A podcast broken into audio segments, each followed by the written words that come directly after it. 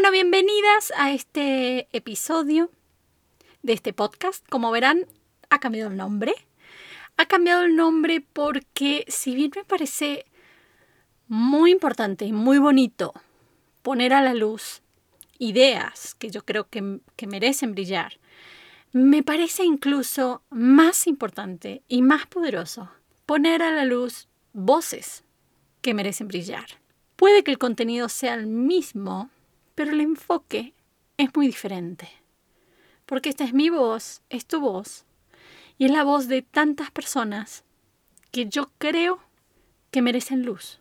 Es la voz de ideas incluso, la voz de todo aquello que hemos pateado abajo de la alfombra, puesto en la sombra y que merece brillar y que merece salir a la luz.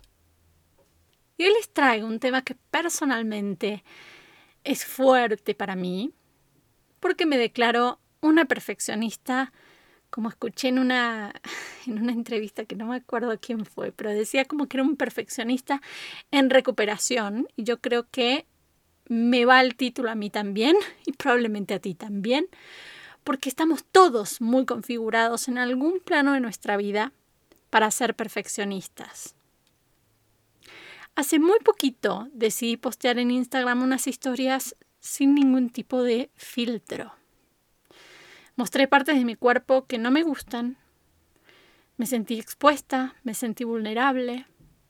Y quizás algunas personas lo vieron y pensaron, qué ridícula, eso considera que es celulitis o eso considera que son estrías o qué tontería o qué fácil salir a mostrar eso, yo lo mostraría sin ningún problema, ¿no?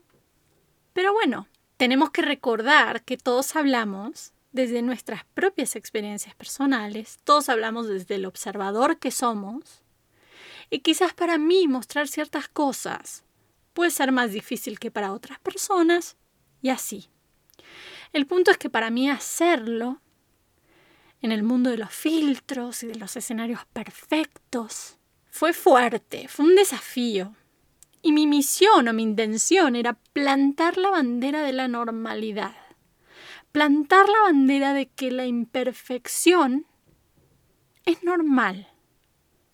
Y de que somos todos, todas, perfectamente imperfectos.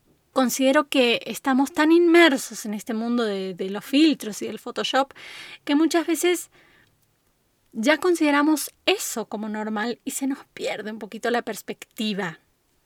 Pero ¿por qué nos cuesta tanto ser o mostrarnos reales? ¿Por qué tenemos esta necesidad de mostrar siempre nuestra mejor versión, el ángulo perfecto, la ropa impecable? ¿Para qué? Y la gran pregunta que me surgió a mí cuando estaba o me sentía vulnerable frente al público, frente a la gente que me pudiera ver, era, si te muestro mi realidad tal cual es, ¿podrías amarme? Si te das cuenta de que en realidad tengo un millón de problemas, un millón de defectos, que cometo errores terribles, ¿te quedarías aquí conmigo? Como la canción de Pink Floyd que dice, ¿y si te muestro mi lado oscuro? ¿Todavía me abrazarás esta noche? ¿Y si te abro mi corazón y te muestro mi lado débil? ¿Qué harías? Nos enseñan a tapar, nos enseñan a tapar todo lo que creemos que son defectos. Nos enseñan desde muy chiquitos a encerrar nuestra humanidad nuestra perfecta imperfección en el sótano. Y poco a poco nos vamos volviendo buscadores compulsivos de perfección.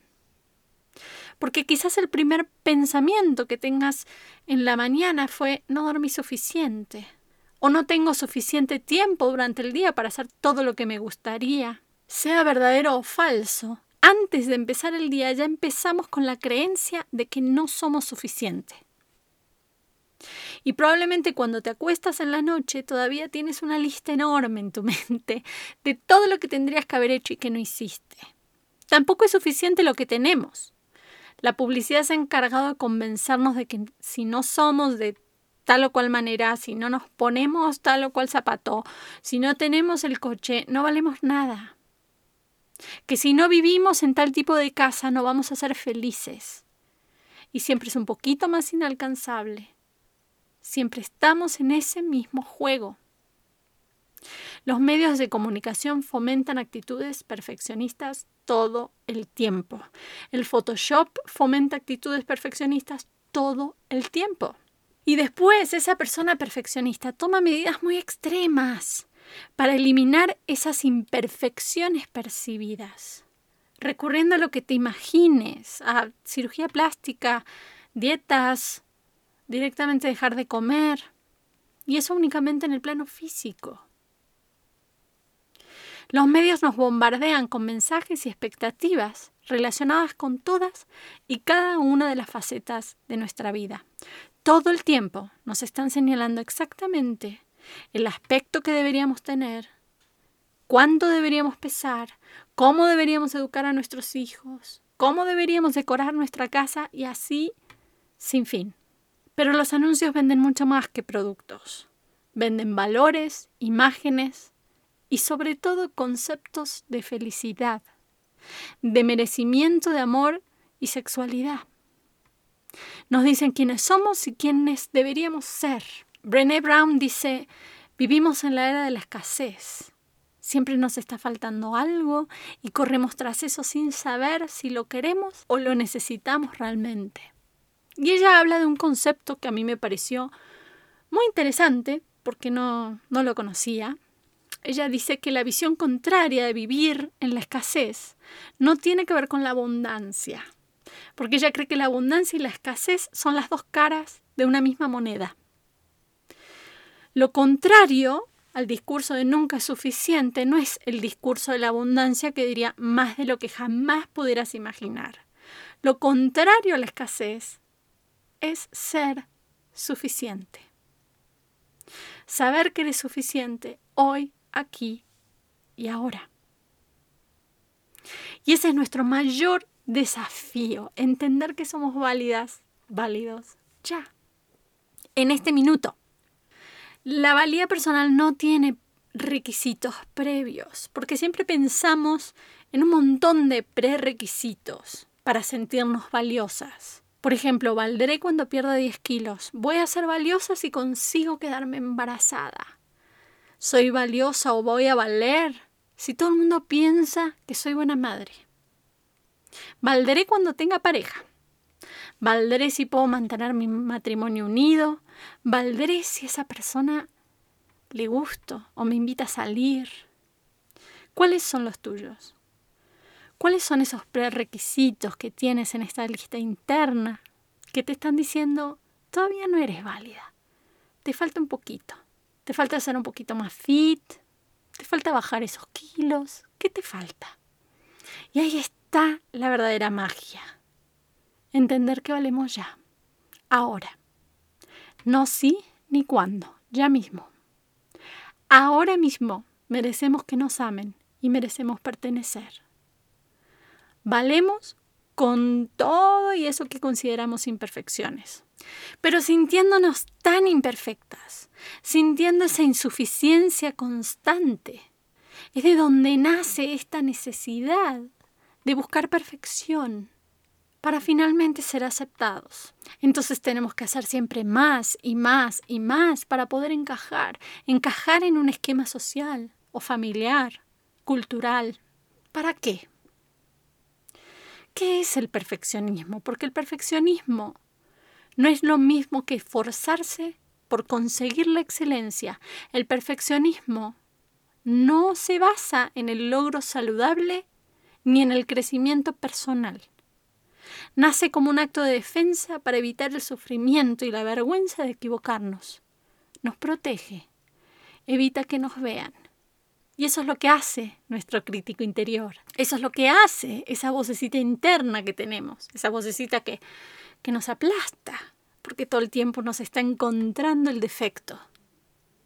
Pero esa misma voz que nos aplasta y nos encuentra el defecto, en realidad lo que está queriendo es protegernos es evitar que caigamos en la vergüenza de equivocarnos, en el terror de fracasar.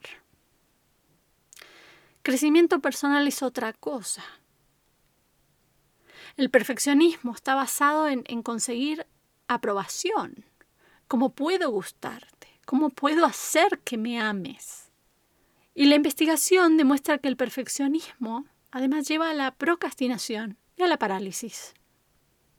El perfeccionista deja de lado ciertas tareas temporalmente, procrastinación, o permanentemente, parálisis, porque el trabajo le resulta doloroso y al mismo tiempo, porque la inacción le proporciona una excusa, le proporciona un lugar seguro. Si no lo intento, no fracaso.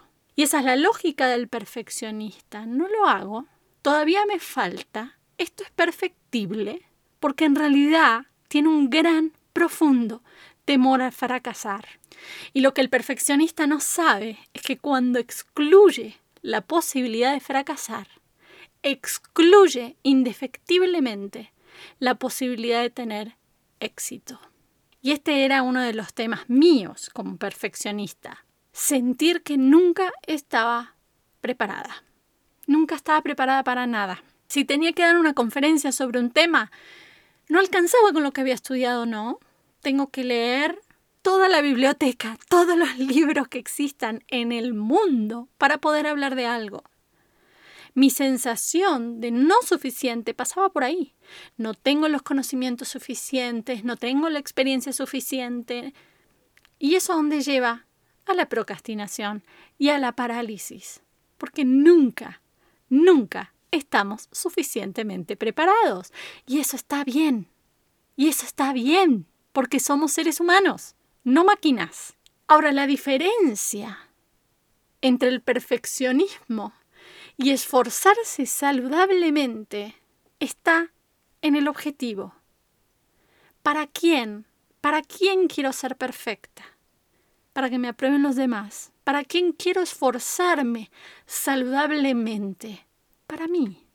Si yo me centro en mí, la pregunta es cómo puedo mejorar. Si yo me centro en el otro, es ¿qué van a pensar los demás? El perfeccionismo es autodestructivo simplemente porque no existe. Es una meta completamente inalcanzable. Entonces, ¿cuántas cosas has dejado de hacer porque no eran perfectas para ti? ¿Cuándo vas a terminar ese libro? ¿Cuándo vas a terminar esa obra de arte? ¿Cuándo vas a lanzar tu proyecto? Porque el perfeccionismo es como un virus, toca todo lo que nos rodea.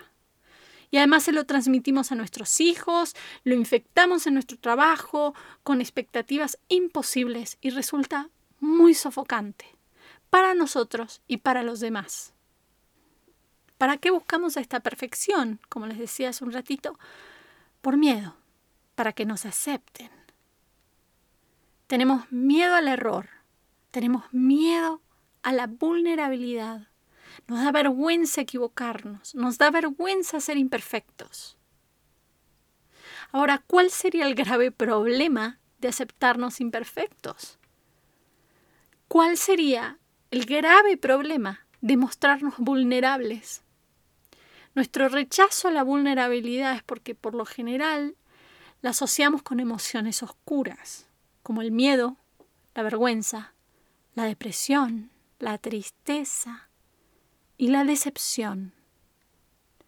Y la vulnerabilidad es incertidumbre, es riesgo, es exposición emocional. Muchas personas tienen, tenemos, la creencia de que vulnerabilidad es sinónimo de debilidad. No llores, que no te vean llorar muéstrate fuerte. Y la realidad es que la vulnerabilidad es la esencia de todas las emociones. Sentir significa ser vulnerable. La vulnerabilidad es la esencia, el corazón, el centro de todas las experiencias humanas significativas. Creer que vulnerabilidad equivale a debilidad es creer que sentir equivale a debilidad. Y yo sé que hay mucha gente que lo cree, que cree que esos sentimientos lo llevan a un lugar de debilidad. Pero es realmente debilidad la vulnerabilidad. Porque vulnerabilidad es, por ejemplo, compartir una opinión que no sea popular, pedir ayuda, La primera cita después de un divorcio. Vulnerabilidad es esperar los resultados de una biopsia. Vulnerabilidad es admitir que tengo miedo. Vulnerabilidad es pedir perdón. Ahora, ¿todos estos puntos te suenan a debilidad? ¿Es debilidad pedir perdón? ¿Es debilidad pedir ayuda? No. La vulnerabilidad suena a verdad y se siente como valor. Y la verdad y el valor quizás no son las emociones más cómodas, pero nunca, nunca son débiles. Entonces, ¿cómo podemos empezar a vivir una vulnerabilidad sana? Entrar en contacto con ese espacio sin que nos suene a debilidad, sin que nos, se nos caiga el mundo por reconocer imperfección. Yo creo que podríamos empezar por cambiar nuestra relación con el fracaso, cambiar nuestra relación con el error, y entenderlos como parte esencial de nuestra vida. Hay investigaciones sobre liderazgo que apoyan la idea de que pedir ayuda es esencial y que la vulnerabilidad y el valor son contagiosos. Un líder que pide ayuda está enseñando que la vulnerabilidad es algo positivo. Cuando un líder está dispuesto a ser vulnerable, la bola de nieve empieza a rodar. Se percibe ese acto de vulnerabilidad como un acto valeroso e inspiras a seguir ese ejemplo. Y aquí tenemos que entender que tal vez esta, esta pregunta que yo hacía al principio de si te muestro mi imperfección, si te muestro mi vulnerabilidad, ¿me vas a amar? ¿Me vas a aceptar? Y quizás el punto clave aquí está en entender que podemos ser amados y amadas por nuestra vulnerabilidad y no a pesar de ella. Las personas que te aman, las personas en las que realmente confías, nunca son los críticos que te señalan cuando tropiezas. Ni siquiera están en las gradas mirándote, están ahí, están en el ruedo contigo. Entonces también aquí la invitación es a generar un hogar donde podamos manifestar nuestro yo más valiente y nuestro yo más cobarde. Y, y generar un hogar y relaciones donde podamos practicar conversaciones difíciles y compartamos nuestros momentos de vergüenza como algo natural. Cuando te cierras a la vulnerabilidad, te estás cerrando la oportunidad. Y en esto que les decía también de cambiar nuestra relación o nuestra percepción de lo que es el fracaso, es fundamental para seguir siendo útil, competitivo hay que estar siempre aprendiendo, mejorando. Hay que estar en la cancha, hay que estar en el ruedo. Es decir, hay que estar fracasando. Y no es casualidad que las personas con más éxito a lo largo de la historia hayan sido las que más fracasaron. Michael Jordan, por ejemplo, posiblemente el mejor deportista de todos los tiempos, dice, he fallado más de 9.000 tiros en mi carrera. He perdido casi 300 partidos. 26 veces han confiado en mí para hacer el tiro ganador y he fallado. En mi vida he fallado muchas veces y gracias a eso he triunfado. Y luego otro ejemplo maravilloso es este de un joven que a los 22 años perdió su trabajo. Y un año después decidió probar suerte en política se presentó como candidato al Parlamento y fue rechazado. Entonces lo intentó en una empresa y fracasó. A los 27 años sufrió una crisis nerviosa, pero se recuperó. Y con 34 años y bastante más experiencia, se presentó candidato al Congreso. Perdió. Cinco años después volvió a ocurrir lo mismo lejos de desanimarse por su fracaso, se marcó unos objetivos todavía más ambiciosos y a los 46 años presentó su candidatura al Senado. Al fracasar de nuevo, intentó que lo nombraran vicepresidente de nuevo sin éxito. A punto de celebrar sus 50 años, tras varias décadas de fracasos y derrotas profesionales, como vimos, volvió a presentarse al Senado y de nuevo no lo consiguió. Pero dos años más tarde, este hombre, Abraham Lincoln, se convirtió en el decimosexto presidente de los Estados Unidos. ¿Qué nos dice esto? El fracaso es esencial para conseguir el éxito, aunque obviamente no es suficiente. Si bien el fracaso no garantiza el éxito, la ausencia de fracaso casi siempre asegura la ausencia de éxito. Entonces tenemos que aprender a tener una relación más cómoda con el fracaso, porque los que obtienen los mejores resultados en el deporte, en las empresas, en la ciencia, en la política y en cualquier área, suelen experimentar una gran decepción cuando sus esfuerzos no son suficientes para satisfacer sus expectativas, pero no se quedan paralizados. No se quedan paralizados. Y si finalmente fracasan, no dramatizan cambiar nuestra perspectiva del fracaso, cambiar nuestra perspectiva del error y entenderlo como aprendizaje. Porque el costo de crecer es equivocarse. Aprendemos por prueba y error, no por prueba y éxito. Hay una frase muy linda que dice, soy sabio porque antes fui tonto y fuerte porque antes fui débil. Aprendo de mis errores en lugar de lamentarlos, me esfuerzo y progreso. Howard Gardner, uno de los pensadores más importantes en el área de la educación, estudió vidas de gente extraordinaria, como Gandhi, como Freud, como Picasso, y descubrió que son necesarios aproximadamente 10 años de trabajo para adquirir el nivel de experiencia preciso para triunfar en cualquier área. Entonces tengamos el valor de equivocarnos, tengamos el valor de fracasar, porque el peor error que podemos cometer es temer constantemente cometer uno. Si decides moverte, si decides accionar, es probable que te equivoques. Pero no te quedes en la culpa, no te quedes en la sensación de insuficiencia. Recuerda que vivimos en una sociedad en la que no se permite el error, no se permite el fracaso. Eso abajo de la alfombra.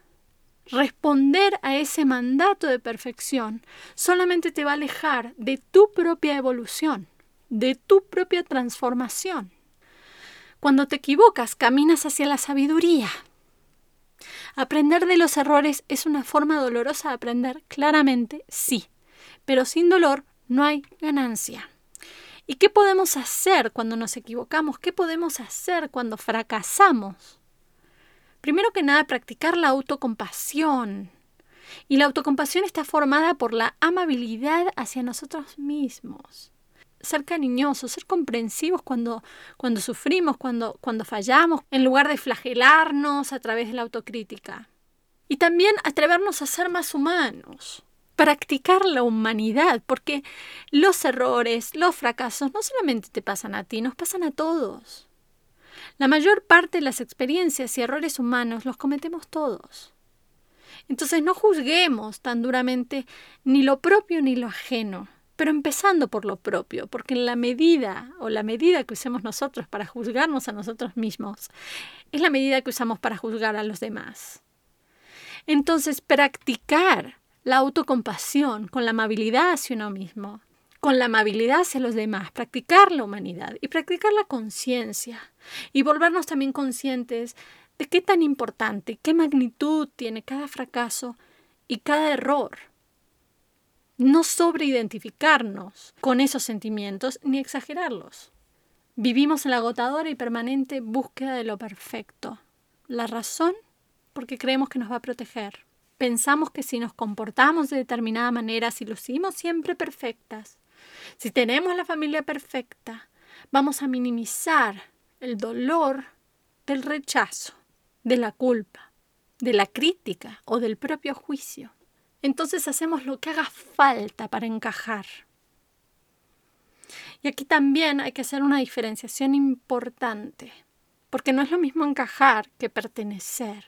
Los seres humanos somos sociales, necesitamos pertenecer, pero no encajar.